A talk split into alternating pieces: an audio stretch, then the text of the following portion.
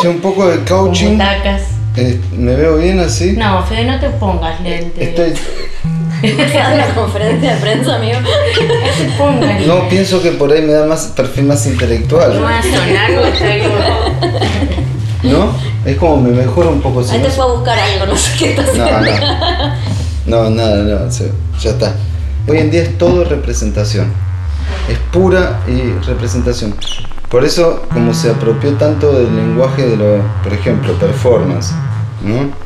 Eh, hay performance de todo, periodismo performativo, eh, hay todo tipo de forma de performance y la están haciendo los políticos. Es increíble lo que han aprendido de todas las técnicas. no, pero con esto ya voy. voy.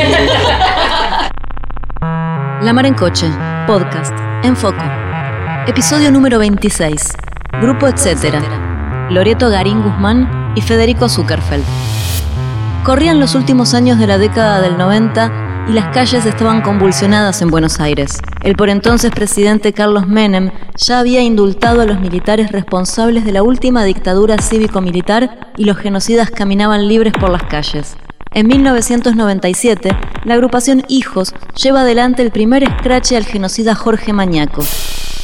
Hacia el mismo año, artistas provenientes del teatro, la música y las artes visuales conforman el grupo Etcétera. El objetivo, poner el arte al servicio de las luchas populares y llevar el calor de la calle al pasivo mundo de las instituciones culturales. Bueno, señoras y señores, que salga el equipo. Desde hace 22 años, el grupo realiza intervenciones, instalaciones y performance que irrumpieron tanto en la calle como en bienales internacionales de arte. El grupo Etcétera fundó además el movimiento internacional errorista. Tenemos que recuperar las islas. Tenemos la iglesia de nuestro lado. Tenemos a Dios.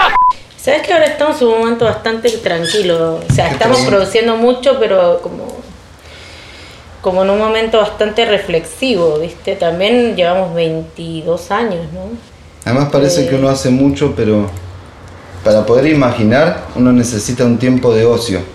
En la hiperproductividad es difícil tener ideas. Es mentira que los creativos publicitarios por la máxima presión, mejores ideas. Todas las campañas son un desastre la mayoría. Entonces los artistas necesitamos otro tiempo y esa es una realidad. Parece que es muy burgués, que es un sueño, pero puede ser una persona improvisando un hip hop mientras camina por, por una vía, puede ser una persona estudiando en una universidad, pero hace falta un tiempo, como las ciencias sociales, como la filosofía, como necesita un tiempo. ¿Y se lo pudieron dar ese tiempo? ¿Lo encontraron? No. No, o sea, yo lo que percibo es que es como el tipo de práctica de la que venimos nosotros y del palo que venimos nosotros, es muy difícil. Porque siempre tenés una relación con un montón de, o sea, donde el artista tipo, que además nosotros somos transdisciplinares totales, o sea, el artista tipo lo que hace es producir su propia producción, salir a defenderla, en un sistema bastante endogámico donde los vínculos están cerrados, ¿no? Vos tenés un vínculo muy abierto, o sea, donde no solamente dialogas con, con artistas, curadores, sino que dialogas con intelectuales, con movimientos sociales, con gente común y corriente, con estudiantes. Eh, como tiene esa doble cosa que es como hay una demanda, o sea, vos entregás, es una audiencia mucho más amplia, no es una audiencia, es un vínculo. Es un vínculo. Entonces lo que te obliga constantemente a por un lado a reinventar tu práctica, a generar un vínculo activo, un diálogo constante. Que nosotros decimos como es un, es un espacio, como el tipo de práctica nuestro tiene un espacio un poco más pedagógico en ese sentido. O sea, como que es un vínculo de ida y vuelta, de constante eh, como intercambio de conocimiento.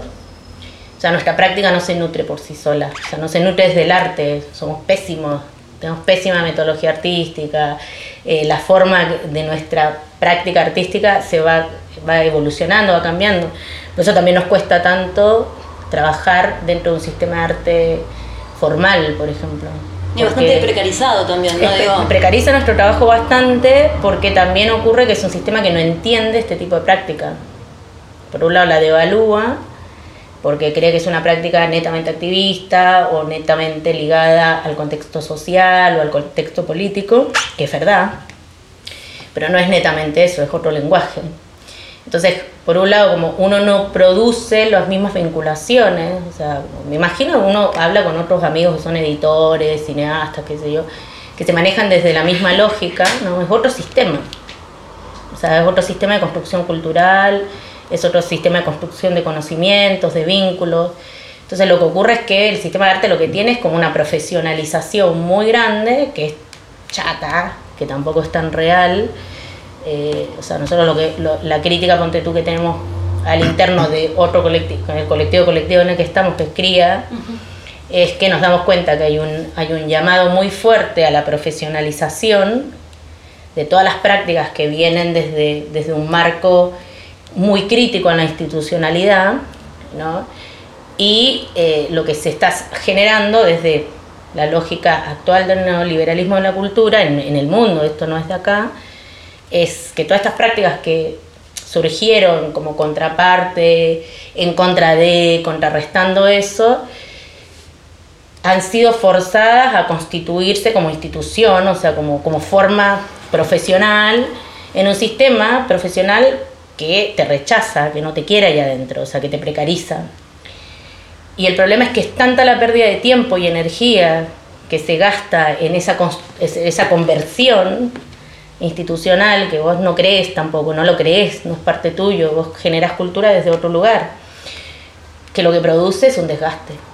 Sí, me preguntaba también cómo, eh, revisando un poco la obra, ¿viste? Y, y viendo que están digitalizando también archivos, eh, cómo contar un archivo tan vivo, ¿viste? Cómo, cómo, cómo montar en un museo algo que sucede al calor de las calles en general y que ha sucedido a ese calor en una sala blanca, típica de la escena del arte contemporáneo institucionalizado. Eh, ¿Cómo se cuenta ahí? Nosotros estamos de rebote en ese mundo, porque el origen de etcétera es desde la poesía, empieza con la poesía y teatro y las artes visuales siempre presentes, pero no como fue al revés, que el sistema de museos, de bienales y todo eso ha cooptado casi. Pensá que en los museos se hacen conciertos, conferencias. Antes el museo era para ir a ver arte o cosas. No había una programación de cine, el museo y el barrio, y muchas estrategias que hay también de medición de audiencia y genera un estatus que es lo que muestran todo el tiempo en las telenovelas, en las teleseries. Cada vez hay más momentos de vernissage, de gente. Como en el fondo es una máquina de lavar muy perfecta, armada de una manera increíble. Pensá que Bansky, que es un tipo, hablando de eso del mainstream, ¿no? Tiene su propio Disney World, tiene su propio, este, como, no sé, parque de diversiones del arte subversivo. No sé, realmente ha pasado en poco tiempo que todo lo que era eh, resistencia de alguna manera fue, no digo cooptado porque no es la palabra, sino instrumentalizado. Porque no se puede cooptar el pensamiento. A una- las personas en el final expresan lo que piensan, pero sí instrumentalizado, como Loreto comentaba recién, de esa necesidad de tener patrimonio, sería archivo, por ejemplo, lo que fuera, obra. Eh, eso es un sistema de acumulación donde las cosas valen más con el tiempo. En cambio, en todas las artes escénicas, la poesía es siempre pobre, pobre. Es triste, pero es un gran esfuerzo para... Son muy pocas personas que han logrado con eso hacer su supervivencia. Sin embargo, muchos viven de haciéndolo. Muchos seres humanos están creando poesía y gratis también. Pero no es como las artes visuales donde hay un valor, donde justamente un escrito, un poema o algo empieza a valer más con el tiempo. Es como la colección, la idea de coleccionar. Y ahí hay una máquina de lavado de plata muy importante. Eh, invitaron a una serie de artistas a donar obra para eh, romperla. Y nosotros fuimos muy felices. Se rompió la pirata Jenny, que es un personaje de la ópera de Bertolt Brecht, de los Centavos. Y para nosotros fue placentero, o sea, fue, lo placentero fue que era una invitación de otros artistas, que además nos cuentan esto con una complicidad muy grande de, bueno, nosotros estamos buscando artistas, determinados artistas para una exposición en el cual eh, se hace una crítica muy fuerte a este eh, extremado poder que tiene el mercado del arte sobre la creación artística actual, sobre el mundo del arte actual. Y nos pareció muy interesante, era un manifiesto que se leía y al final de ese manifiesto se rompían estas obras, una especie de exposición, fake exposición, y nos pareció muy rico. O sea, parte un poco yo creo de la, de, volviendo a lo del archivo, de la, posición nuestra de digitalizar el archivo, hacer como una especie de apertura pública del archivo, o sea, pues la idea de, de digitalizar el archivo nuestro es exactamente sacarlo eh, del marco institucional museístico necesariamente eh, porque a nosotros nos ocurre que vienen muchos estudiantes de otras disciplinas que eh, hacen sus tesis, algunos que hacen sus tesis por el momento político de fines de los 90, algunos que vienen por el 2001, politólogos, filósofos, qué sé yo, que les interesa el archivo como un da una data más para su eh, tesis. Y lo que nosotros nos fuimos dando cuenta es que eh, nos visitaban estos estudiantes, pero también nos visitaban miembros de algunas instituciones eh, del norte que tienen interés en adquirir archivos, ¿no? De una manera bastante barata o no, pero nos sorprendía que a un grupo que tiene 20 años, que sigue vivo, que tiene una práctica activa, eh, hubiese instituciones de afuera, no, no, no locales, que tenían un interés por ciertas partes del archivo. Y específicamente que lo que les interesaba de nuestro archivo era el material original. ¿No? que para nosotros también era interesante como en una práctica, principalmente nuestras acciones son la mayoría performativas, les interesaba, ponte tú, eh, tener fotografías eh, eh, con el papel, impresas con el papel del año 97, por ejemplo. O la máscara original que se utilizó en el Scratch a Sánchez Ruiz en el año 97. Nosotros decimos, pero es una máscara de cotillón, de plástico, ¿por qué le interesa una institución? Adquirir o mostrar un original de algo que la originalidad que tiene es la situación, es el contexto. ¿no? Eh, y bueno, ahí uno se da cuenta que las instituciones del norte eh, siguen siendo instituciones que preservan su condición colonial o neocolonial, específicamente porque nosotros decimos, bueno, dentro de, de, este capitalismo ¿no? financiero, cognitivo, brutal, eh, eso, todo ese cúmulo de historia, que es la historia contemporánea, es un valor, es un poder, ¿no? Específicamente la proliferación de nuevos estudios, nuevos posgrados, todo eso, qué mejor que tener a los estudiantes argentinos o de, de, de, África, donde sea, yendo a estudiar a los países centrales su propia historia, ¿no? Entonces nosotros decimos, se reproduce eso que es histórico, que pasó en todos nuestros continentes desde la colonia, eh, se reproduce de una manera contemporánea. Entonces empezamos a pensar cómo hacer para, eh, por un lado, resguardar ese archivo, hacer público ese archivo, o sea, que tuviera un libre acceso. Eh, por otro lado, generar una narración propia de ese archivo, pero también liberar esa la narración, ¿no? O sea, también liberarla de el mainstream de historiadores, qué sé yo, que otros pudieran narrar esa misma historia desde otro lugar. Entonces estamos en ese proceso, que es una discusión bastante grande también en términos de arte, porque hay muchas, muchos archivos, específicamente hablamos de archivos, los artistas que manejamos archivos somos los artistas que no tenemos mercado. O sea, lo que buscan de nosotros es lo que no tiene mercado.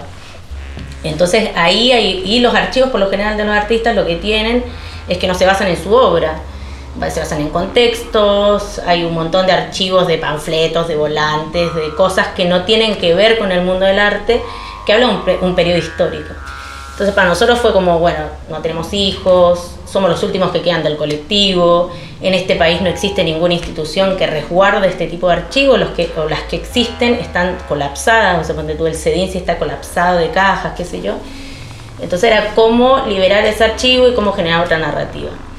Pero nosotros pensamos que, o sea, un poco, nosotros empezamos a participar con nuestros archivos, porque en realidad lo, la mayor parte de las veces a nosotros nos invitan a mostrar o a exhibir material de acciones, ¿no? En contexto y otras veces hacemos nuevas instalaciones, nuevas y mucho obras. afuera también, ¿no? Digo, Principalmente una- afuera, acá adentro no nos quiere Claro. mucho en el, en el mundo del arte. Pero cuando ocurren afuera, lo que ha ocurrido No, es que no. también las primeras invitaciones surgen eh, de un corrimiento también, ¿no? O sea, hay un momento post-2001, no solamente por nuestro 2001, sino por el 2001 global, en donde eh, hay un corrimiento, o sea, hay un resurgimiento de una especie de izquierda o progresismo que se toma una escena, ¿no? Se toma una escena del mundo del arte en el mundo y empiezan a aparecer muchos compañeros o compañeres, compañeras eh, que aparecen en el mundo que uno desconocía o conocía, que empiezan a ocupar lugares eh, que estaban destinados a otras narraciones. Y esos compañeros empiezan a generar otras narraciones eh, y gracias a eso nosotros también conocimos a muchos compañeros artistas de otras latitudes eh, que estaban produciendo cosas muy similares a las que se producían acá a fines del, 2000 del, del 90 y pico, y principios del 2000, o que participábamos del mismo movimiento, ¿no? del movimiento que se llamó antiglobal o alterglobal, que ya pasó hace mucho. Eh, y, lo que ocurre es que es un momento que fue un momento que, que corrió las agendas, que cambió completamente el sistema del arte hegemónico. eh, e incluso a partir de eso empieza a ser, o sea, te digo, hace 20 años era imposible encontrar concursos de artes visuales o, o exposiciones así, que fuera legítimo ser activista. Ahora es completamente legítimo ser activista. En ese momento era imposible. Claro. Algo que a mí me llama la atención profundamente y son cosas que nunca entiendo bien por qué pasan, pero quizás pasen por algo como, no sé, una forma de plusvalía simbólica que es como inexplicable, que se entiende que es el fetiche de alguna manera, ¿no? Porque por algo en un lugar, en un cubo blanco, en un lugar todo inmaculado, donde vos entras hay guardia de seguridad y toda una entrada y gente sacando fotos, pones cualquier cosa y el público lo consume, de alguna manera, lo ve y no se siente obligado a quedarse en un tiempo y espacio. Si no le gusta, continúa caminando y se va. Tiene el derecho de entrar y de salir. Con otras artes, con un libro también, empezar no te gusta, lo dejas. Pero con un concierto, bueno, ya pagaste la entrada. Con el teatro, bueno, a veces es incómodo a una obra, somos pocos y... Pero hay una relación real entre el, el arte, no es lo muerto. Lo muerto es el commodity, la mercancía.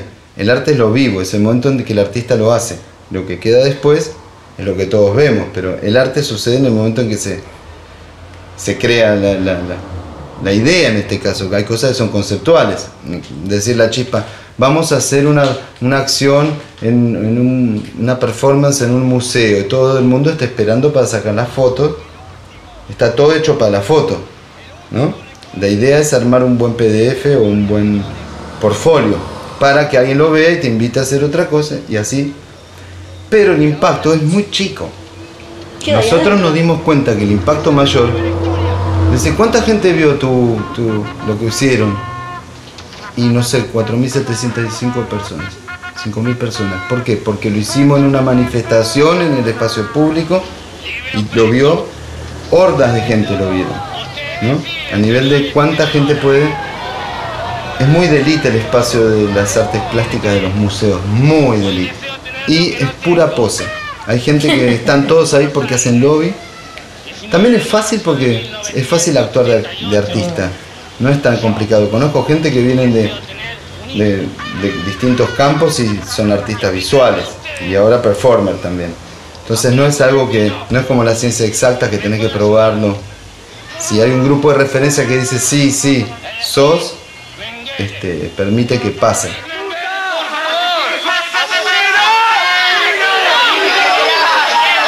Hola, ¿qué tal?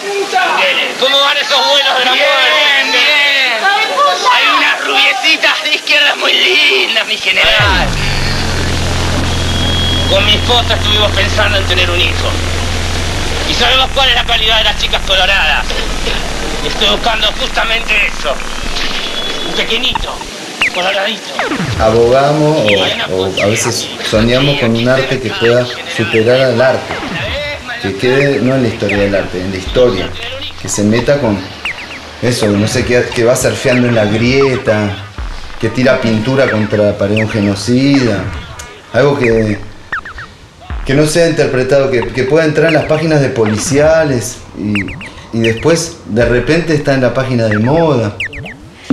Eh, No, no, yo creo que lo del, lo del museo, o sea, el museo es un lugar incómodo, pero que con el tiempo, o sea, si vos pens para nosotros nuestra posición desde el Como el principio, extractivismo que mostramos en la tribu. Usamos la idea del museo, pero como acá está el Museo de Ciencias Naturales. Sí. En cada provincia, en todos lados hay museo etnográfico, hay cosas, están. Es una institución donde la gente sabe que, bueno, ¿dónde vamos? Hace calor, vamos a dar una vuelta por el museo o al cole, el colegio, todo el curso tiene que ir. Bueno, Eso es lo interesante del museo, los, Es los un- colegios, las visitas, eh, la programación y por otro lado que realmente hubo un momento, yo creo que ahora está en un momento de precarización máxima ese sector, hubo un momento de que había mucho dinero en las artes visuales, por lo cual se podían generar condiciones muy, muy positivas, específicamente con algunos curadores, que era lo que a nosotros nos interesaba, eh, ahora ocurrió lo opuesto, o sea, antes ocurría o sea, hasta el 2000, hasta la crisis del 2008 más o menos, 2010, ocurría que la mayoría de estas exposiciones que tocaban el tema de arte político, con toda esta proliferación que hubo, eh, donde se ligaban archivos de los 60, 2001 y el presente y todo eso, lo que ocurrió fue que había mucha, mucha guita, había mucho financiamiento, especialmente en la Unión Europea, había mucho financiamiento, qué sé yo. Lo que ocurrió ahí es que los procesos expositivos, ¿no? que fueron para nosotros muy utópicos algunos, lo que generaron fue eh, unas condiciones eh, muy, muy positivas en términos eh, laborales, para, términos de condiciones, para los artistas que hacíamos parte de esas muestras, en el cual también nos permitía la posibilidad de encontrarnos, ¿no? O sea, en encuentros, asambleas, estábamos nosotros presentes.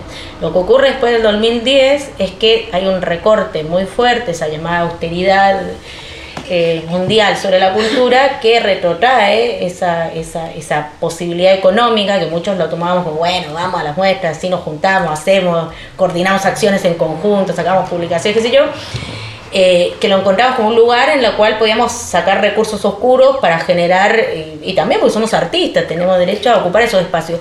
Lo que ocurre es que se genera una precarización muy fuerte y un corrimiento. El lugar del artista pasa a ser ocupado por el lugar del curador. o el mainstream se repliega hacia el commodity más seguro. No apostás al trigo, no, vamos al, al, al de al de... Es similar en todas las áreas, entonces alguien va a decir, no, ¿por qué voy a apostar a financiar este proyecto si es un proyecto que tiene como un valor social? Porque toda la moda de esta de reparación, lo que se llama el capitalismo filantrópico, que es el gran problema que hay detrás de la- del arte contemporáneo, que es desde, bueno, desde Rockefeller para acá, la gran máquina de lavado de conciencia eh, internacional, apoyado por los masones y por grupos como la cientología. Esto si querés sáquenlo o déjenlo, yo no me... Todo bien, por si alguien lo está mirando. Pero este, es así. La Mar en Coche, podcast, en foco. Bueno, tenemos una idea y ahora la convertimos en esto. Bueno, nosotros lo que hicimos es poner al servicio de las luchas. Por eso algunas ideas eran muy bizarras, burdas o quizás en algunos momentos conflictivas. Bueno, lo que pasa es que también en esa época la- lo que ocurría con los movimientos sociales, o, o cuando nosotros nos acercamos a hijos, era como, era en- en- entre todos, era como repensábamos las formas de hacer política, o sea, piensa que estábamos en plena era de la posmodernidad, el New Age y todo eso. Y, era muy fuerte, o sea, nosotros éramos muy pibes, los hijos eran muy pibes, éramos todos más o menos de la misma generación, entonces lo que ocurría era esa, esa sensación o esa sintonía eh, de que el espacio de imaginación política estaba, eh, era un, un espacio muy, muy, muy sesgado, muy tradicional, muy aburrido incluso y que la única forma que teníamos era reinventar esas formas de hacer política, ¿no? Entonces el arte ahí fue muy bien recibido, o sea, era como, no existía lo que es ahora, ahora es, diríamos que ahora está completamente legitima, legitimado en el mundo, o sea, hasta los políticos, hasta el presidente hace art, hace performance, tiene un coaching, tienen gente de teatro, qué sé yo. Entonces eh, lo que ocurría en ese momento era como, era realmente agarrar un espacio que estaba muy vacío de arte, o muy vacío de imaginación social, yo diría, ¿no? Eh, que tenía muy clara ideológicamente las respuestas al sistema que estaba, o sea, el capitalismo, el neoliberalismo, todo eso, pero, pero que faltaba esa, esa posibilidad de reimaginarte como movimiento social, de reimaginar un movimiento social que articulase de otras maneras. Entonces creo que ahí el arte fue muy bien recibido, o sea, éramos muy pocos también los artistas que nos acercamos a ese, a ese movimiento que fue creciendo, creciendo, creciendo. Y después, yo me acuerdo del 2001, nosotros estábamos asombrados porque la imaginación, o sea, vos te ibas y encontrabas a las jubiladas con máscara, a las señoras con, con chetas que le habían tomado los ahorros en el banco, con sus abrigos, con, sus, con su ropa chetas y, y marcando las paredes con el ruch, grafiteando. Eh, con máscaras, con qué sé yo. Entonces empezaba a ver una, o sea, nosotros decíamos, hay todo arte, ¿no? En, el movimiento, los movimientos sociales hay demasiada imaginación social por lo general, especialmente acá en Argentina, ¿no? Eh, pero que en algún momento el arte funcionó, o sea, cuando tuvo el grupo Arte Callejero, otras organizaciones en, en Rosario, en Córdoba, que se acercaron, por ejemplo, al movimiento de hijos, era por un lado porque Hijos proponía también como organización de derechos humanos una reinvención ¿no? de, la, de la justicia social, una reinvención de tomarte el espacio público, de tomarte la, la discusión pública sobre la justicia. Eh, y acá que además hay una tradición artística increíble, o sea, los años 80, o sea, siempre hubo una relación política en el arte. Eh, yo un poco estoy en desacuerdo con, con, algo que decía Fede recién, de que, de que, de que, de, que decía lo del commodity, lo filantrópico, qué sé yo. Yo creo que algo que es, es interesante que uno está viendo, eh, que uno imaginaba al revés, ¿no? Siempre esta discusión, que siempre es ese temor de la cooptación, de lo, de lo político, por el sistema de arte. Yo creo que lo que ocurrió es que eso la filantropía, la cosa del crecimiento de las ONGs, del artista activista y toda esa cosa eh, que creció en estos últimos años, lo que ha generado también es que dentro de, uno va viendo, o sea, va escuchando cada vez más, que la respuesta de violencia institucional frente a los artistas ha crecido muchísimo en el mundo.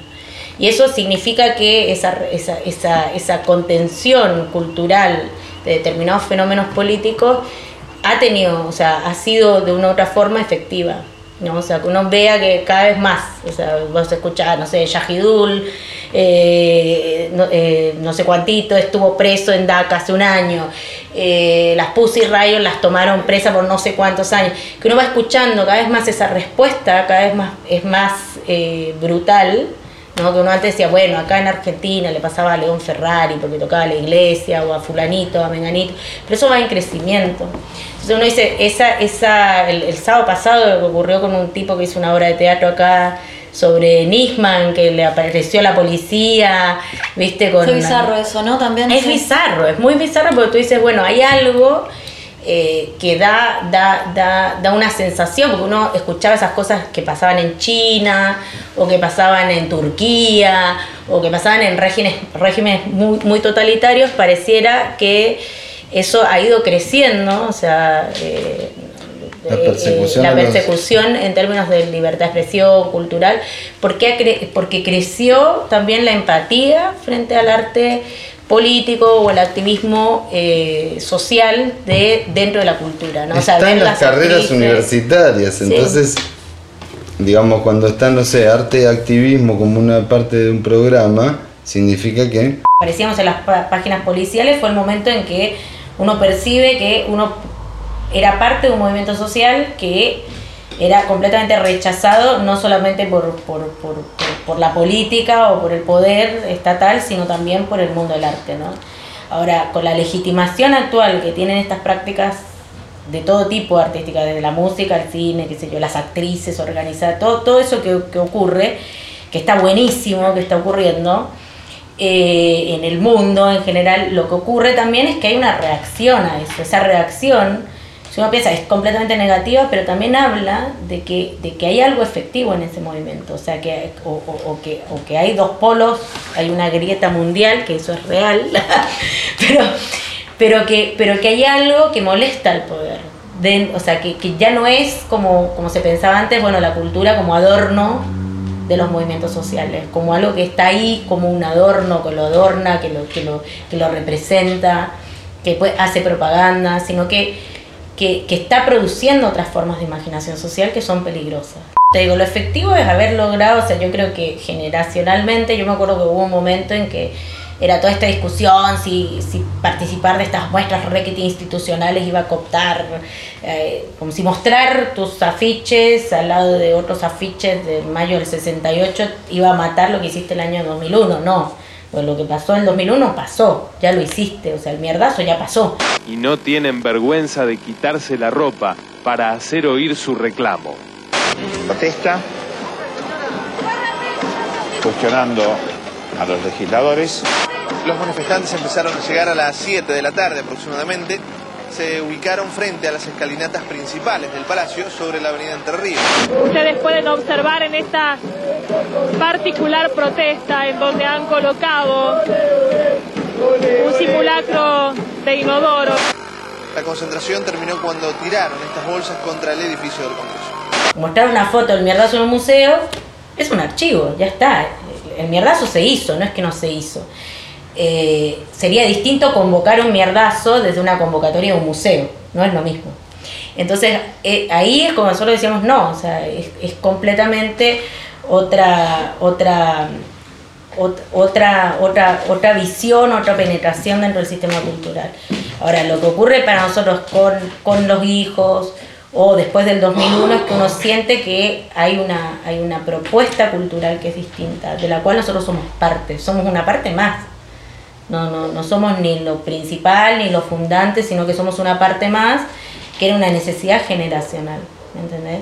Entonces ahí uno dice, sí, hay algo efectivo que se logró eh, en términos globales o mundiales o internacionalistas, a nosotros nos gusta la palabra internacionalista porque somos miembros de la Internacional Terrorista, pero eh, que uno dice, bueno, hay un lenguaje, hay una forma de hacer política que eh, de una u otra forma generó una, un crecimiento dentro del movimiento. Participo de esta marcha porque por la devolución de mis ahorros. Usted se ha sentado allí en ese inodoro que se ha improvisado, se ha levantado la ropa. ¿Esa es la forma de protesta? Sí, porque nos tratan como mierda y mierda no somos, somos personas. Bolsas de, de basura fueron arrojadas sobre la explanada del Congreso. Error, errorista. Un errorista erra y al mismo tiempo hace errar. Atención, no todo error es errorista. El error errorista es el error que involucra al propio errorista en el juego del errar. Los erroristas tienen conciencia de la inconsciencia del errar y a partir de allí actúan, viven. Imposible controlarlo. El error estará presente.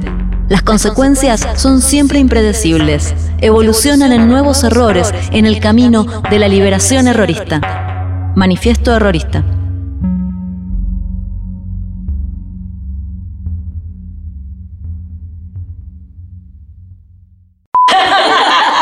Eh, la Internacional Errorista. Bueno, la Internacional Errorista es un movimiento internacional.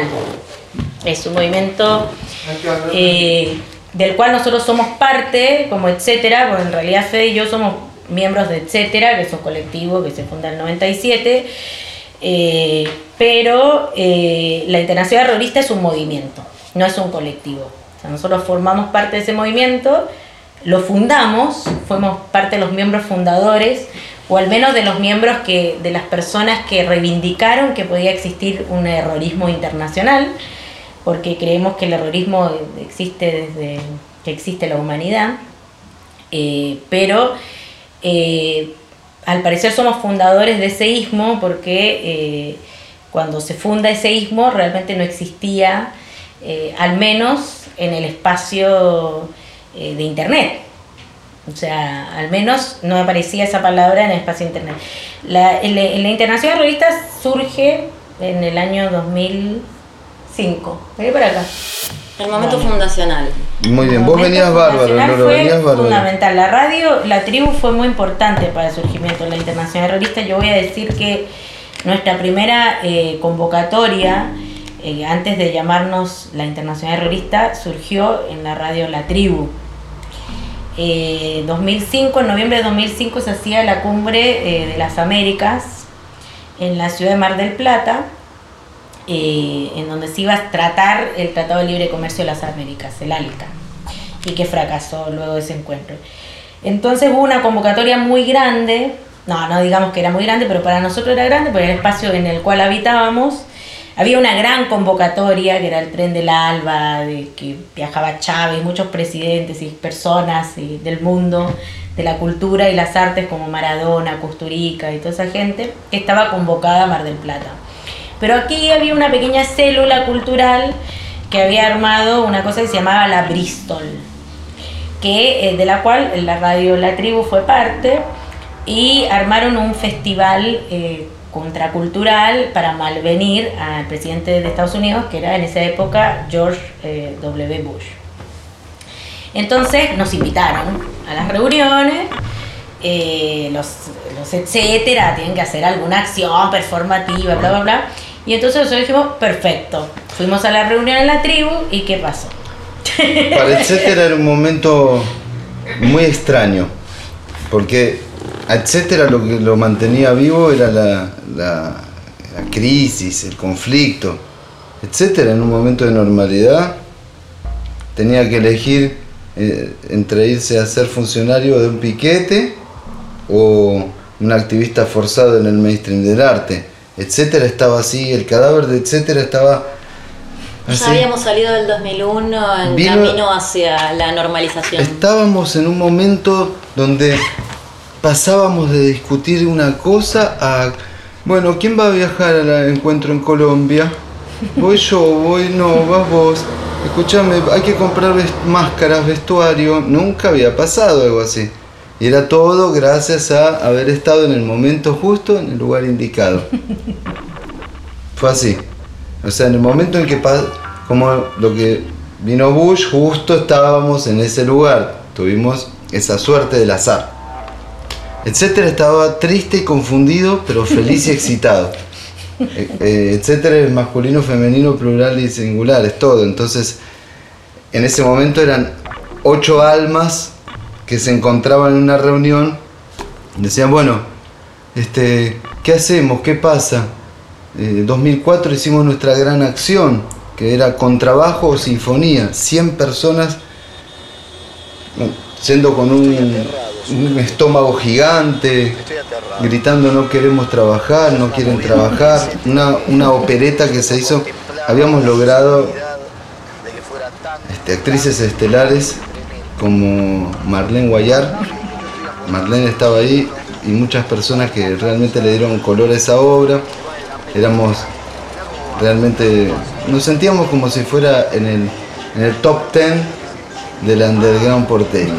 Estábamos como en un éxtasis, no lo podemos creer. Qué lindo todo esto, va todo bien, va todo para adelante.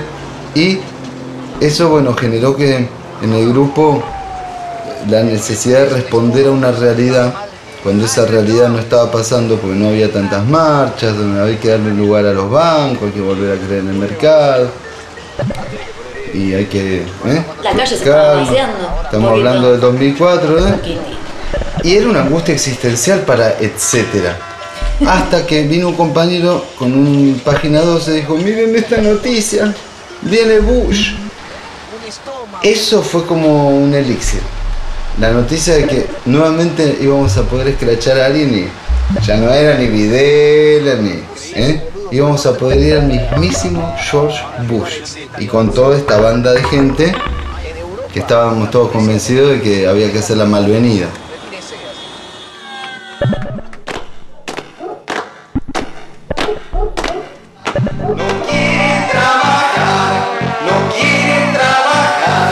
Hasta ese momento todo secreto, las reuniones en la radio. Bueno, ¿qué va a hacer la murga? Vamos a ir con... Hacer murga, bueno. Nosotros vamos a hacer unos volantes, bueno. acá hay personas que están garantizando conseguir los, los, buses, los ¿eh? colectivos para ir, bueno, cada persona, etcétera, silencio, nada, secreto total. En las reuniones, etcétera, la discusión era cómo hacemos un espejo. Está, no sé, había alguno que estaba leyendo este, alguna teoría, no sé, lacaniana, puedo decir, y, y- decía, ¿cómo podemos enfrentar con, con un espejo? Que era las imágenes que veíamos en la CNN y en todos lados, que se veía gente saltando con una Kalashnikov en algún punto, justificando lo que estaban haciendo Un contra contexto súper Al- militarizado, Al-Qaeda. también, guerra, entonces, Bueno, pos. y acá habían, decían, viene Bush, habrá terrorismo. Estaban generando ese clima. Pensamos que sería bueno, de alguna manera, ver qué pasa con ese estereotipo, estudiarlo y representarlo en la manifestación. Internacional Errorista nació por error. Cuando nosotros comenzamos a, a elaborar eh, una crítica acerca del terrorismo, nos dimos cuenta que había censura sobre el tema, que no se podía hablar. Son el, el- primer grupo armado de, la marcha. Sí, estamos armados con armas poéticas. Discusión total, todos a favor. Todas las personas. ¿Lo hacemos o no lo hacemos? Sí. Bueno. Uno decía, pero yo soy judío, bueno, pero ahora te tocó, te tocó vestirte así y hacer esto. Y bueno, lo vamos a hacer igual. No es esto, dijo, bueno, pero ¿cómo sería? Un, ¿Ir con el mismo estereotipo? ¿Enfrentar? No. Tenemos que lograr que los medios de comunicación reproduzcan esa, esa imagen. Entonces, con nuestra ironía, con esta burla, lo que vamos a hacer es combatir este estereotipo de que acá, a miles de kilómetros, va a pasar algo. Que cierran los subtes, que encuentran un Corán con unos dátiles y generan todas escenas de un thriller de terror para la sociedad. Vamos a hacerlo, bueno. Cada persona tenía que estudiar un rol. Ariel se encargó de buscar por internet y al otro día dijo, me cerraron la cuenta de Hotmail. ¿Por? A ver, pero ¿cómo mandaste esto? Y con todas nuestras direcciones. ¿Cómo se entrena una célula? ¿Eh? Dijo, y pero teníamos que meternos en personaje. ¿Y qué pasa? Decía, este email ha sido bloqueado por seguridad de gobierno. Estaba todo así en los medios de comunicación. Entonces, el errorismo aún no había nacido, porque faltaba el error de la fundamental que fue con la palabra. Hasta ese momento todo estaba así como más literal. Vamos a hacer esto, pero con como un cómics en 3D, van a aparecer estos personajes. Ya sabíamos cuándo iba a estar Manu Chao, ya sabíamos cómo estar cerca de Maradona, habíamos conseguido una pelota, igual nos costó, pero el objetivo era salir en los medios de comunicación masiva y que cuando reproduzcan esas imágenes sea como parodia el ALCA con una parodia todo porque se votaba la ley antiterrorista que lamentablemente sí fue implementada no en ese momento pero meses después.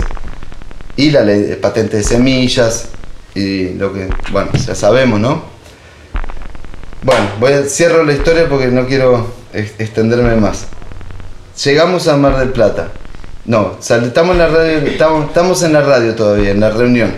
Bueno, ¿qué van a hacer los com- No sabemos. Lo que sí tenemos es esto. Abrimos un- una funda de un teclado.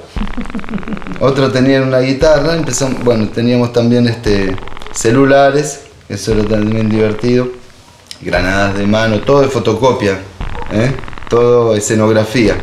Pero la intención era utilizar todo eh, toda esa puesta en escena, bueno, nos, sugirieron varias personas, no lo muestren, eh, no digan nada, eh, esperemos, esperemos un poco. ¿Pero por qué? Ahí comprobamos el poder del- de, de- lo simbólico, ¿no? Que nuestro propio, gente amiga, gente compañera que estábamos en la misma reunión, ¿para qué es eso? Está loco, esto es para una obra de teatro, para una performance. No, están locos. ¿Pero por qué? Entonces esa misma noche se tomó la decisión de ponerle la onomatopeya. Bang. Bang. Acá decía tata bang. Una banderita. Entonces con eso inmediatamente el símbolo digamos, se fue el realismo y apareció el, cómics. el cómics. ¿eh? Aquieta- Y aquietaron un poco los ánimos preocupados acerca de no lo pongan. No, más o menos, depende, la- depende cuán conservador sea la per- o conservadora sea la persona respecto al, al- al símbolo, porque es un símbolo. Esto es como un ídolo de madera, no. Alguien puede creer que, que produce algo. Esto es un símbolo, pero en realidad esto no puede, no, no hace nada, esto se rompe, no dispara. Bueno, es un arma poética. Eso es lo que descubrimos nosotros al final. Entonces, hasta ahí todo. Bueno, hay que ir a la CTA a la re- mañana, a las eh, 8 de la mañana, a los micros. Eh, les recomend- ¿Y eso dónde lo van a, dónde van a transportar todo eso? Pero, pero Maru, por, ¿vos probaste alguna vez tocar algo? No, pero? ¿por todavía qué? no tuve el ¿Por qué? placer de- ¿Por qué? ¿Qué pasa? De tener en ¿Qué mis pasa con esto? Espera, tenemos, poética. tenemos que hablar con Es, es un un, es un orgullo, es un honor llevar este. Y te queda bastante bien. Este queda fusil bien. en, el- Te queda en los lindo, brazos. ¿eh? La verdad te que te queda queda muy lindo, Maru. Mira. Ahí está. Punk.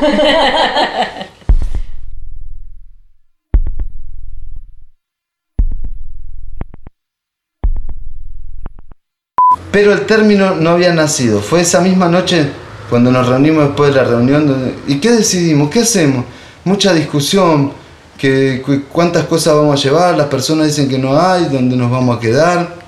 Este, la cumbre de los pueblos no hay tanto espacio. Y parece que nuestros bártulos y toda nuestra escenografía ocupan mucho. Y, y no vamos a poder meter eso en el bondi de la CTA. Así. ¿Y cómo hacemos? Alquilamos uno. Bueno, dale, no importa. Eh, Lo hicimos. No, y ahí Mota dijo, bueno, antes de empezar tengo algo. ¿Quién trajo todos los textos? Yo traje el mío. ¿Quién más? Bueno. Dame el pendrive. Bueno, la memoria. ¿eh? Puso el... en la compu. Dijo, eh, paren, paren un poco, paren. Mientras ustedes están en la reunión, yo estuve... ¿eh? Anoche no dormí escribiendo esto, lo tengo. Teatro y terrorismo. Les va a encantar reivindica el espíritu, etcétera, desde todas las épocas y todo. Yo estuve viviendo en Tucumán, pero ¿eh? escuchen esto. Pone y dice, ¡No! Entonces decimos, ¿qué pasa? Claro, aparecía teatro y errorismo. Una línea roja, el tipo reaccionó así, fuimos toda la pantalla, ¿qué te pasa? No, nada, nada, no presten atención. Lo vimos, éramos varias personas viéndolo, decimos, no, pará, pará. Pará, por favor. Esto es. Esto. ¡Maestro! ¡Vamos! Toda una fiesta. Decía, ¿qué pasa?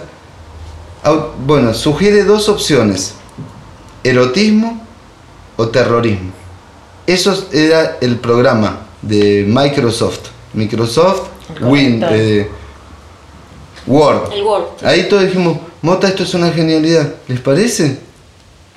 ¿Sabes qué pasa? Se me, una semilla me cayó en el teclado, no lo podíamos creer. Y está la letra T, está, está trabada, pero lo corregimos al toque. Pará, pará. Fuimos todos así, en Google. Segunda verdad. Ya sí, ese fue el momento de... Hay que salir a comprar champagne para celebrar. Me imagino a Albert Einstein cuando es como un descubrimiento increíble. Google. ¿Qué hay que poner? Pará, vos no toques nada. Errorismo. Cero. Cero resultados. Cero resultados en Google. Así empezó la, la, la cosa.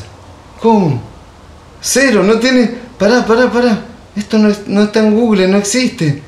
A ver, poner erroristas. No, no está. Bueno, listo, se fundó.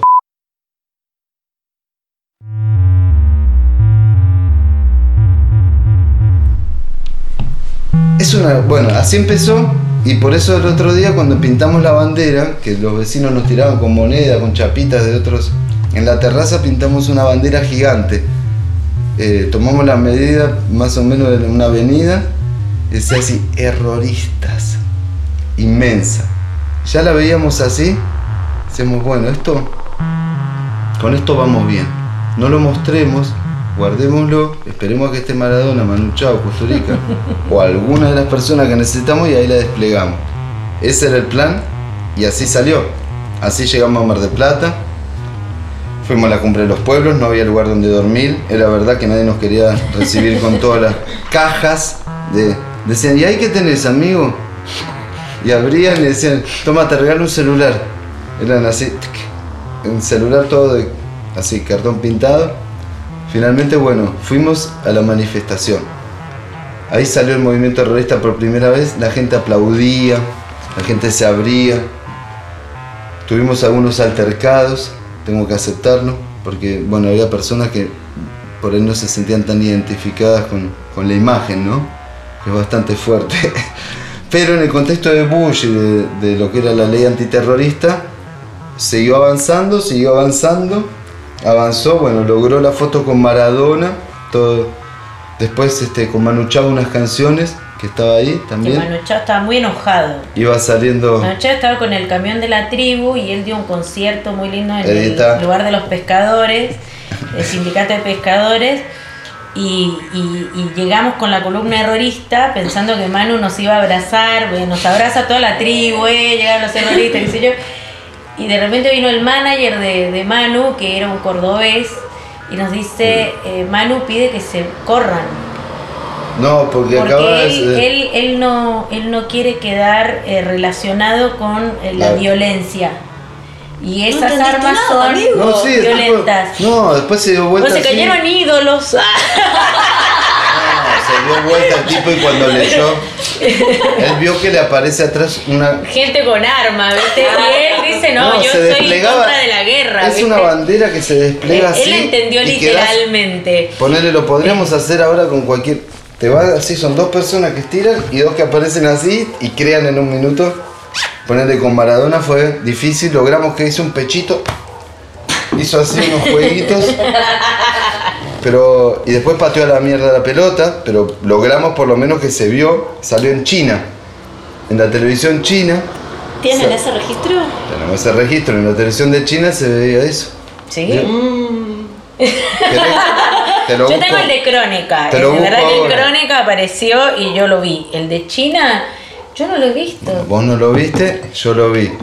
Eh, y todos lo van a poder ver ahora O sea, lo cuando hagan clic en el link que voy a dejar debajo de este podcast. Contanos. Va a haber un link donde va a aparecer Diego este, jugando la pelota con los terroristas. ¿Eh? Bueno, ahí se armó una comunión errorista y tomamos una decisión. Que no el, el errorismo no se divide. Es como nos pasa que hay gente que acusa que Macri es terrorista, es una locura. ¿Quién dice eso? Y bueno, lo dijo página 12. Bueno, nosotros en ese momento no sabíamos que 15 años después un presidente iba, ¿no? Eh, que lo iban a acusar a un presidente de ser terrorista. Es- Igual era- era nosotros porque incipiente. cono- conocemos un poco de terroristas, tenemos una afinidad en la práctica y en el espíritu, pero el error a veces el poder lo usa también. No todo error es terrorista. Y que no es que cualquier... co- El errorismo es- sucede cuando hay conciencia del errar. De, de que el error va a estar presente, que es imposible evitarlo. Va... En algún momento va a ser- vamos a errar. No, es imposible no errar. Es imposible no errar. Algunos son descubrimientos, gracias a un error pasan grandes descubrimientos. Pero lo que, lo que vos decís que por ahí estos errores que cometen ciertos políticos, en lo que nosotros llamamos son aciertos disfrazados de error. O sea, son, eh, son aciertos planificados, son sus propios aciertos. ¿no? La, idea de la internacional terrorista, nosotros tomamos como ejemplo el caso de un ciudadano brasilero que el mismo año que nosotros hacemos, eh, creo que fue el 2003 o 2004, el- un año antes, es asesinado en el subte de Londres, ¿no? Porque es confundido por la policía, es un tipo que se baja del subte, es un brasilero, ciudadano brasilero, eh, que la policía lo trata de parar, él no tenía papeles y él escapa de la policía. Y la policía lo mata pensando que es un terrorista. ¿no? Entonces nosotros decimos, bueno, ahí hay una lógica dentro de toda la eh, política antiterrorista en el mundo, donde eh, ciertas eh, formas de represión social son, son llamados errores, ¿no? porque la policía dice, bueno, cometimos un error, matamos a un ciudadano, el mismo año ocurre que agarran a un doctor, eh, que era un doctor eh, de orígenes árabes, que vivía en Alemania, un ciudadano alemán, que se sube al avión y lo llevan a Guantánamo, ¿no? Después lo liberan y cuando lo liberan dicen, no, fue un error, ¿no? Entonces nosotros decimos, bueno, hay una fuerte política dentro del sistema represivo, específicamente relacionado a la guerra antiterrorista, eh, que utiliza el error eh, para esconder sus propios aciertos, sus propias políticas. Entonces cuando, exactamente yo creo que una de las mejores eh, situaciones de esa semilla que brotó en un manifiesto, es que nosotros veníamos tratando un poco ese, sistema de errores eh, cometidos por, el aparato represor en distintas partes del mundo y surge la Internacional Terrorista que viene a responder un poco desde la estética que utilizamos ¿no? en, el principio, pero a cuestionar ese tipo, eh, eh, esa política que esconde sus propios aciertos disfrazándolos de error. Incluso en el manifiesto está nombrada esa parte, ¿no? Entonces, cuando nosotros decimos no todos los errores son erroristas, nos referimos a eso, o sea, que el, errorista, lo que dice Fede, erra y es consciente de errar, ¿no? Es consciente de que es un error. El error como acción liberadora.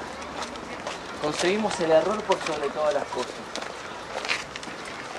Llevo muchos años pensando en las contradicciones de la modernidad resolución genocida para los pueblos del mundo, descubrimos que el Errorismo y lenguaje. Responsables de las academias de las lenguas del mundo. De nuestra mayor consideración, queremos informarles. Un nuevo término, una nueva palabra acción irrumpe en los diccionarios, nace en las grandes enciclopedias e invade los buscadores de Internet. Errorismo, práctica o filosofía que fundamenta sus acciones en el error. Erroristas, multitudes, sujetos o grupos que practican el errorismo. Vivan los errores de ortografía y gramática. Basta de correctores de texto. Viva la escritura automática, donde el error puede revelar los más profundos deseos del espíritu. El lenguaje también es errorista. Eh, y porque además hay un error muy fuerte que es el que hace al mito de la internacional revista, porque todos los sismos necesitan un, mito, un hito y un mito. Entonces ocurre que el hito era esta situación en Mar del Plata. Después de lo que cuenta Fede, hay una represión enorme, se llevan detenidos un montón de compañeros. Eh, los terroristas nos tuvimos que dedicar a, sacar a los compañeros, porque nosotros estábamos durmiendo en la casa de hijos Mar del Plata, entonces ayudamos a sacar a algunos compañeros, con abogados, con toda la legalidad, obvio. Y después de eso, el día siguiente hay un sol resplandeciente, porque llovió mucho en esos días en Mar del Plata, estaba horrible el clima. Sale el sol, ya habíamos logrado nuestro cometido, y lo último que faltaba era pues, la, idea que teníamos nosotros, que era pensando en el registro, los terroristas tienen que venir desde el mar, ¿no? Estamos en Mar del Plata, vámonos a la playa, ya bajaron los vallados, se puede acceder, vámonos a la playa. Y así fue que nos fuimos a la playa. ¿Qué playa era? La Bristol, no, era otra. Perla. La Perla. Nos vamos a la Perla con todos los terroristas, terroristas en jeep, terroristas en moto, terroristas caminando, estaba todo cerrado, terroristas en taxi, estaba cerrado, seguía habiendo esos botes de la US Army que estaban protegiéndonos del terrorismo, eh, estaba lleno, había muchos mariners en la playa en Mar del Plata. Y seguían, los marinos caminaban, había gente de gendarmería, qué sé yo, pero había un clima familiar. Estaba la gente paseando, se recuperaba la normalidad, qué sé yo. Y dijimos, bueno, vamos a hacer las tomas, porque habíamos traído, traíamos eh, flotadores, un bote pequeñito inflable de, de niños, y queríamos venir desde el, desde el mar. Todos los elementos típicos Todos el elemento que tiene que ver. Claro, nosotros nos imaginamos un desembarco al estilo cubano, ¿no? O sea, como vienen llegando desde la playa Girón, ¿viste? El, el mito. Entonces, y el hito. Entonces, llegamos, fuimos, mediodía, solcito, calor, viste, noviembre, tomamos sol, mate, vino, jugamos a la pelota, nos metimos un poco al agua. Familiares, pasaba, gente pasaba por ahí, y de repente, bueno, hicimos algunas tomas, ¿no? Nos metimos en las escolleras, nos tiramos al piso, reptando como si fuéramos llegando desde las escolleras, fotos, fotos, film, todo para la cámara. Y de repente, bueno, vamos a, la, playa abajo, desenvolvimos la bandera errorista, viene el bote, toma foto, volvamos para atrás, como si fuera todo para todo sin contexto, ¿no? O sea, como ya el back. Y de repente aparece un helicóptero militar enorme sobrevolando, así como nosotros estamos acá, acá aparece un helicóptero, aparece un avión y otro helicóptero. Y nosotros empezamos a jugar con las Kalashnikov, empezamos a apuntar al cielo. Y había la persona que nos estaba filmando que decía, terroristas, disparen, y todos jugando. Pa, pa, pa. No pasan cinco minutos, vemos por la, la calle que de, de la playa, aparece una ambulancia, un carro de bomberos y patrulleros, y cierran la calle. Y llegan un, un grupo de policías y nos dicen, bajen las armas. Hasta ahí nosotros no éramos, no éramos conscientes todo de, qué había ocurrido. Eh, imaginamos que había sido alguno de los soldados que estaba de frente, que vio la- el arma, que es tan creíble, tan realista, eh, que, que- que había dicho, bueno, hay un grupo guerrillero, qué sé yo. Y ahí se desencadena toda otra serie de, de errores con, con el policía, el comisario que viene, viene a, a- a- Había un comisario a común y corriente de los que Un conocemos. comisario común y corriente que eh, un poco nosotros ya veníamos preparados eh, con ciertos artefactos de, de teatro, ¿viste? La máquina del teatro tiene sus artefactos, entonces nosotros dentro de los artefactos para nuestra simulación eh, teníamos una carta, que era una carta que nos había expedido en nuestra film, en nuestra simulación, eh, un alcalde, un gobernador de la ciudad para poder filmar estas escenas. Entonces le, le dimos la carta para que fuera presentada en su habeas corpus, eh, porque nos querían llevar detenidos, porque estábamos haciendo algo ilegal. Y el policía, bueno, da fe de que nuestra carta era real y nos libera, pero ocurre algo muy interesante, que el policía muestra mucho interés por sobre eh, la estética errorista. Eh, uno de nuestras células, exactamente Mota, el, de la semilla, eh, le explica eh, que, esto es un una filmación de una película, que estaban filmando una escena de una película, y le cuenta un poco, le habla un poco sobre el, el errorismo, ¿no?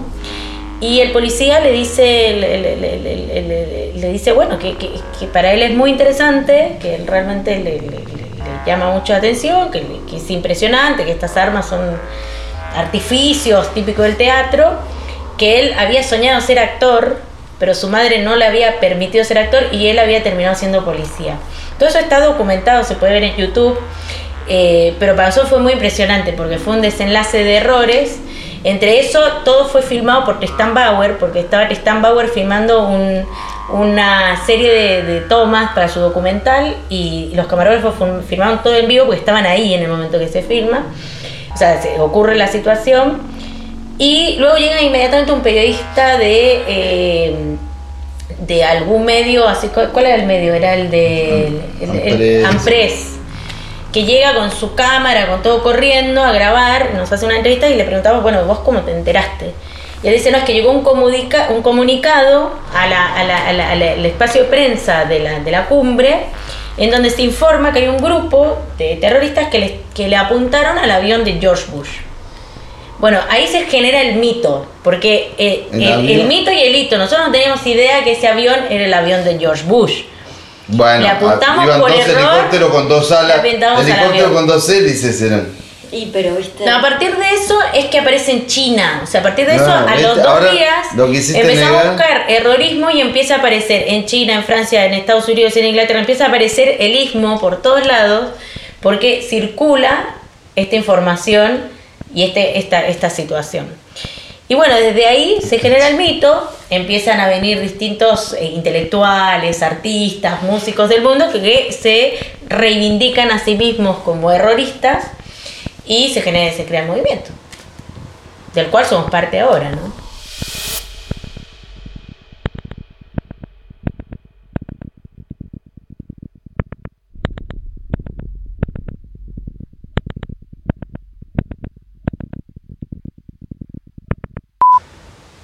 No es algo cualquier cosa, porque lo justifico como eso.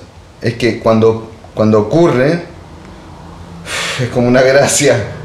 Entonces cambian las cosas, porque a veces uno se angustia mucho con esas cosas. Se angustia porque el error está reprimido desde, Ah, desde la principalmente porque es educación. un concepto completamente humano, ¿no? Entonces estamos en una época donde también hay una- un debate muy fuerte sobre el antropocentrismo, ¿no?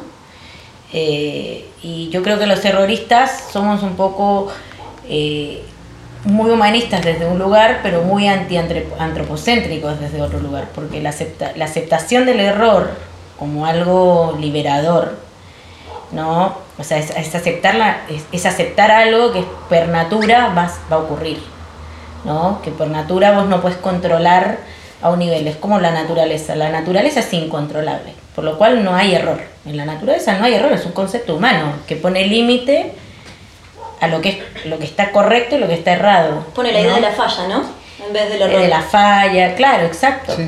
Entonces para nosotros como lo que percibimos es que sí ha ocurrido Están que van, van, de la, van en el mismo camino, pero la falla y el error, a veces el error es más filosófico porque la falla, la fru- frustración, el es, si uno está tratando de hacer algo y no le funciona bien, se va obviamente a angustiar o sentir mal, no es que decir, pues, no fue una- el error es otra cosa, es algo como que pasa como el azar, es raro porque no, no, es difícil, parece que es calculado por el inconsciente, quizás muchas veces es un, acto inconsciente, pero el de, el de miles millones de personas al mismo tiempo, todos esos, esos lapsos están conviviendo, todos esos errores del inconsciente están todo el tiempo aflorando, pa, pa, pa, se ven en los políticos, se ven en el kiosco, en el supermercado.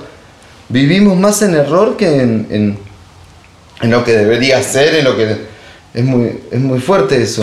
Entonces si algo, si toco una tecla y suena otra nota, mm, bueno, quizás en el momento me molesta, digo, que se desafinó el piano, pero quizás ese error te conduce a- realmente a, a crear algo nuevo o a pensar la vida de otra manera, porque lo que es esto es una locura, realmente es una locura como vivimos. O sea, nosotros sentimos que hay una sociedad que busca el éxito por sobre todas las cosas y que mueve toda su tecnología, su capacidad informática, su ciencia en pos de la perfección. ¿no? O sea, si uno mira lo que ocurre con la, la- la- por ejemplo, con los transgénicos, es la búsqueda de la perfección en la naturaleza. La naturaleza no es perfecta. O sea, cuando uno compra ahora verduras orgánicas, que hace mil años no lo compraba, uno dice, puta, tienen huecos, está lleno de gusanos, son imperfectas, son de distinto tamaño. Bueno, la- eh, pareciera que en el momento actual hay una, es, muy fuerte, es muy fluctuante el tema de, eh, de lo asertivo, ¿no? del acierto, del éxito, de llegar a un éxito. Y lo que nosotros percibimos es que hay una, hay una muy rica empatía sobre el tema del error o el errorismo específicamente como un escape a ese sistema del acierto, ¿no? como un escape a ese sistema de- de- del, exi- del éxito, de, de lo efectivo, de lo que debe funcionar de per se. Y es muy interesante, por ejemplo, hay un, hay un, hay un juego eh, en internet que es muy bueno, que se llama Remember Me, que está diseñado por una empresa que se llama Capcom, eh, que es una empresa de juegos, de jueguitos de internet, eh, que creó este, este juego que es hecho por un francés que se inspiró en, él mismo dice en una entrevista, que está inspirado en muchos movimientos activistas eh, globales y donde eh, la protagonista del juego, eh, que es una luchadora, una guerrera muy bella que se llama Lily, eh, Nili, Nili, es una errorista. Y en el juego, vos vas transitando un juego por Neo París, es, es París en el año 2084.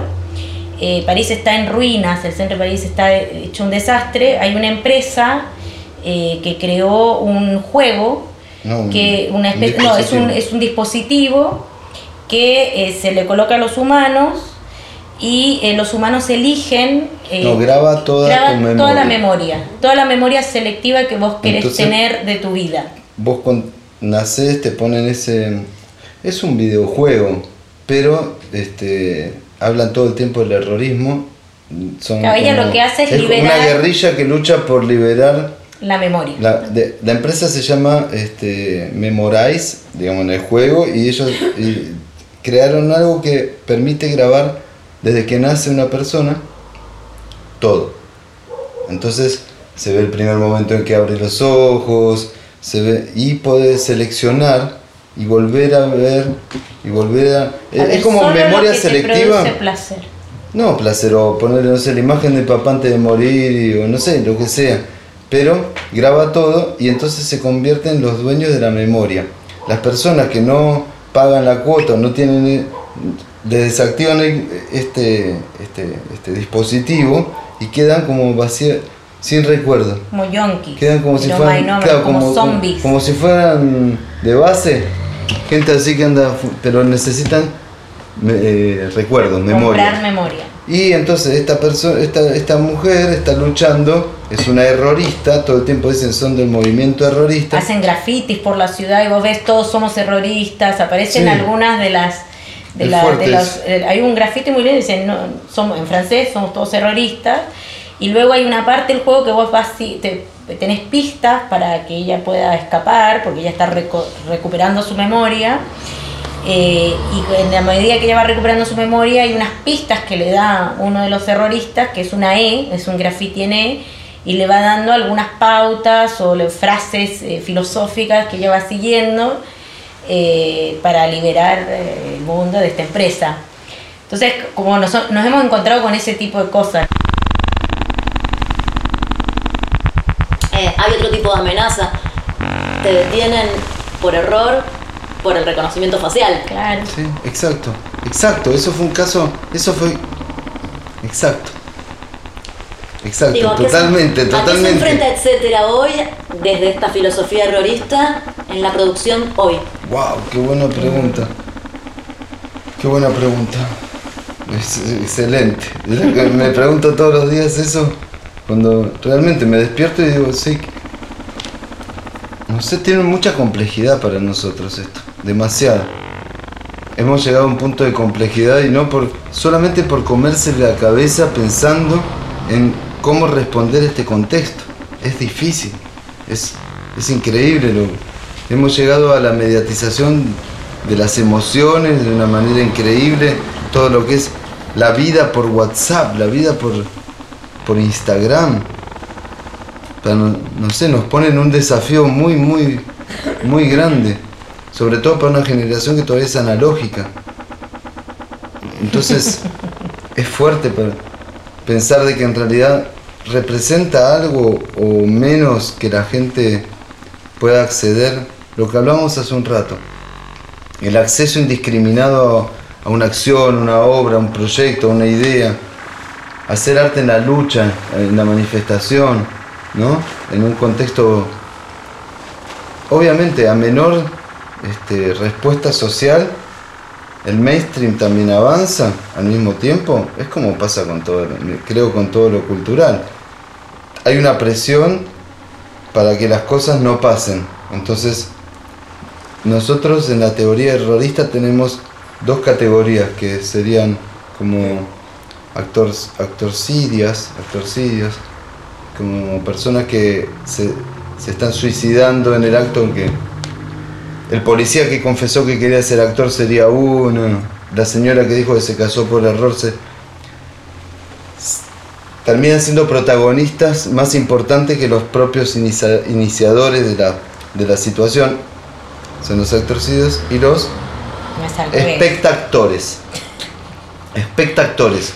Espectactores serían las personas que arman ese, ese, ese, ese foro donde sea la acción errorista, donde sucede. Entonces, espec- el espectactor, espectactriz pueden en cualquier momento ser protagonista. Así estamos en esa latencia. Sobre todo se ve en eso donde es este, la idea de que la representación de una imagen en algo que se apaga, se queda sin baterías o se corta la se corta la conexión de internet y bueno, Apagón. eso para Apagón. etcétera es un desafío. Por ejemplo, Un para país apagado. País apagado. eh, ese es un desafío. principalmente que también nosotros lo. ¿Cómo, lo cómo, que- cómo, perdóname, cómo, cómo responder a un lenguaje que es totalmente diferente? Estamos tratando de escanear toda la fotocopia, que es algo de hace 20 años, para dejarlo accesible, como, y al mismo tiempo las cosas no duran un segundo, entonces pasa tan rápido la información que para lograr la efectividad que nosotros teníamos de que de permanecer en la memoria colectiva por algo, por decir, bueno, vamos a hacer esto y, bueno, hoy en día eh, se ve opacado porque rápidamente se, se pasa. No es algo que es difícil permanecer en la memoria colectiva con una acción simbólica artística. Viene otra más fuerte o menos o pasó lo de Greenpeace el otro día, que fue una genialidad, un nivel de técnico, de infiltración, pero digno de espectacular. Pero ya está, lo pasó. Entonces es muy difícil dar cuenta de la realidad con la que- acción. que es El más importante el impacto que tienen las personas que lo, que lo participan o que lo viven, que en la reproducción de cómo todo lo media... Ay, supe que pasó, ah, lo vi, pero ¿estuviste? Nosotros tenemos que presionar para volver al in situ, porque un día va a haber un blackout de internet de todo y la gente no va a saber ni cómo... Sí, o sea, la sensación que, que lo que estábamos discutiendo hace que nosotros estamos como empezando a escribir un poco un guion sobre un fenómeno que fue el fenómeno del fake news que nos atravesó, pero es más allá de eso, o sea, empezamos como, desde el 2008 nosotros tenemos un diálogo, por ejemplo, con Bifo, ¿no? Y Bifo fue muy, muy interesante para nosotros la primera vez que él llegó acá, a- que tocó el timbre, vino, qué sé yo, que quería conocer a los terroristas, y nosotros le empezamos a mostrar las acciones, qué sé yo, que él un poco nos, nos, nos, nos articuló con otros, otros filósofos de otro lado, como para poder comprender cómo se había, cómo tomar ese, ese, ese, esa potencia de lo que era el errorismo, ¿no? lo que era ese ismo. Y ahí comprendimos que era muy fuerte la, la relación en- realmente entre el hito y el mito, ¿no? Eh, porque realmente el hito es lo que pasa, o sea, el hito pues, pasan, to- hitos históricos pasan y cada vez más velozmente. Ahora, es como vos puedes agarrar de, de ese hito, de, ese, de ese fenómeno, algo que constituya en el, en el- en el tiempo, algo que permanezca y que genere verdades, porque son, es como, ¿no? Lo que yo te- nosotros estamos contando sobre el errorismo podría ser una invención, pero ya es una verdad. Parece un- relativamente eso es verosímil. existió. Parece realismo mágico. En principio verosímil. en Chi, en Chi, Que en Bush lo vio este, Bush nos vio, todo eso podría ser una Bush nos vio, Bush nos vio. Lo que uno todos. percibe es que nosotros somos hijos o so- somos la generación que creció eh, con el discurso de el fin de la historia, ¿no? Era imposible construir nuevos ismos, por ejemplo, ahora está lleno de ismos nuevos, ¿no? No solamente vol- volvió al feminismo, o sea, todos los ismos que estaban eh, tirados para atrás han vuelto. Y hay nuevos sismos también. Eh, nosotros con el fin de la historia supuestamente no iba a haber más sismos, se habían acabado los sismos. O sea, uno estudiaba las vanguardias como algo que estaban en el pasado. Eh, lo que uno percibe ahora es otra construcción que es muy similar a esa, que es la construcción del concepto de posverdad. ¿no? Y que para nosotros es sumamente preocupante, porque por un lado es un concepto muy interesante, que es real, que existe, pero por otro lado es un concepto que lo que para nosotros está produciendo es un límite sobre algo que no existe, que es la verdad. La verdad no existe, existe la realidad. Eh, la verdad es una construcción a la cual uno apela y, la y se ha necesitado construir, como lo mismo que el concepto de error. Entonces, nosotros decimos, bueno, en este concepto de posverdad, eh, lo que a nosotros nos da un, temor muy grande, que es lo que estamos tratando de entender desde el fenómeno del fake news, pero desde otros fenómenos de economía también, es cómo se construye eh, cotidianamente un- una disrupción de lo que vendría a ser la, la posibilidad de la construcción de una pre-verdad, ¿no? de una pre-narración, de una construcción histórica. Condiciones de posibilidad para. Posibilidad, o sea, posibilidad de que exista. O sea, vos te das cuenta con los pibes que tienen desde de los 15 a los 20 y pico de años, que han crecido, o sea, eso que vos decías recién de las distopías, vos ves cada vez más, en- incluso los cuerpos físicos de la calle, eh, cada vez más personajes que parecieran realmente salidos de una, una, una pieza de ciencia ficción. Necesitan existir de una otra forma, ¿no? Los cuerpos necesitan existir incluso más que la narración, ¿no? Como hay una necesidad de existencia muy fuerte. eh, la ocupación de la calle es otro tipo de existencia, o sea, uno ve en el movimiento feminista hay una, existencia física que es muy necesaria, pero que por otro lado uno lo que percibe es que es como cotidianamente hay una narración posverdática o como le llamemos, que va de- destruyendo constantemente esa, esa posibilidad de construir un mito, ¿no? esa posibilidad de construir algo que perdure en el tiempo, algo que se establezca en el tiempo. Y eso para nosotros como erroristas es, es- en este momento una, una... nos parece muy interesante, principalmente porque desde, desde que empezamos a encarnar, por ejemplo, eh, personajes como, como el maíz, el choclo, eh, nos ha llevado a un lugar donde podemos jugar también desde ese lugar de la distopía, o sea, crear otras, otras narraciones posibles, ¿no? otras narraciones no humanas también. Eh, re- eh, entendernos a nosotros como choclos ha sido como también un desdoblamiento de, de nuestra condición humana muchas veces. Eh, y en ese sentido es como que la- la- como lo que estamos trabajando, nosotros no trabajamos, estamos contra el trabajo, no, pero lo que, está, lo que estamos eh, metidos en este momento es, por- un lado, tratar de entender eh, esos fenómenos eh, que para nosotros nos atraviesan, o sea, en cierta medida nosotros siempre jugamos con lo mediático, siempre, o sea, lo, del errorismo, lo del mierdazo, lo- siempre hubo un trabajo con los medios de comunicación. El tema es que los medios de comunicación ahora tienen otro poder, tienen otra velocidad, ¿no? Eh, tienen la velocidad para criminalizarte, una velocímetro enorme, porque tienen redes sociales, o sea, hay, otra velocidad muy, muy, muy distinta. Pero también esa velocidad permite otros posibles, porque también lo que dice Fede, o sea, es todo tan fugaz que vos pasás de tener un policía en la casa, no sé qué, a ser criminalizado, a que de repente volviste a ser un ciudadano noble. Activo y participativo. Al minuto, ¿me entendés? Entonces, sí, bueno, eso no pasaba antes. Entonces, como, no sé, eh, para nosotros en este momento sí es un momento, yo diría que es como un momento de mucha transición. También puede ser por la edad, así como ustedes están viviendo una transición de la mar.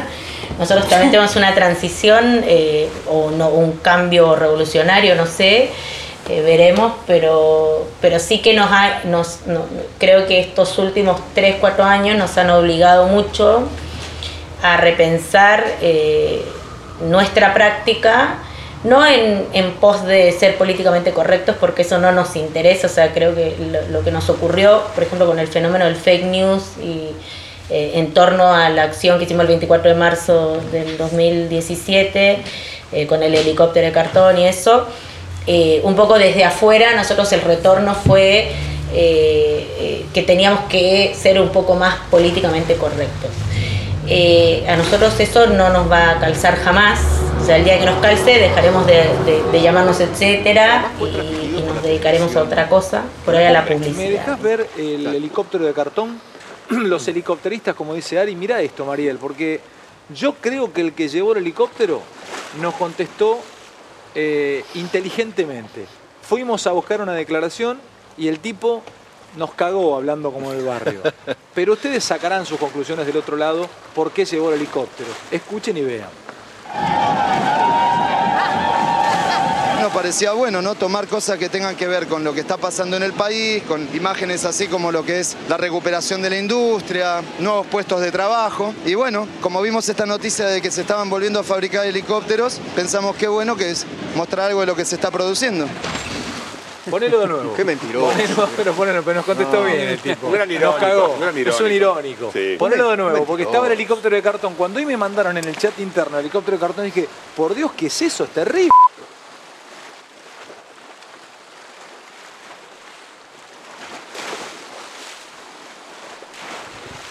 Este, seguimos apelando a la misma munición para las armas poéticas, la metáfora. Esa es la posta, es esa, porque esa es la que permite que sea todo, que esa sí es para todos, es la más democrática la metáfora. Cada uno o una lo entiende como, como es. Entonces, esa tiene que ser la munición que cargue las próximas este, armas poéticas para que el errorismo realmente pueda llegar a ser un ismo que trascienda el momento actual. ¿Entendieron?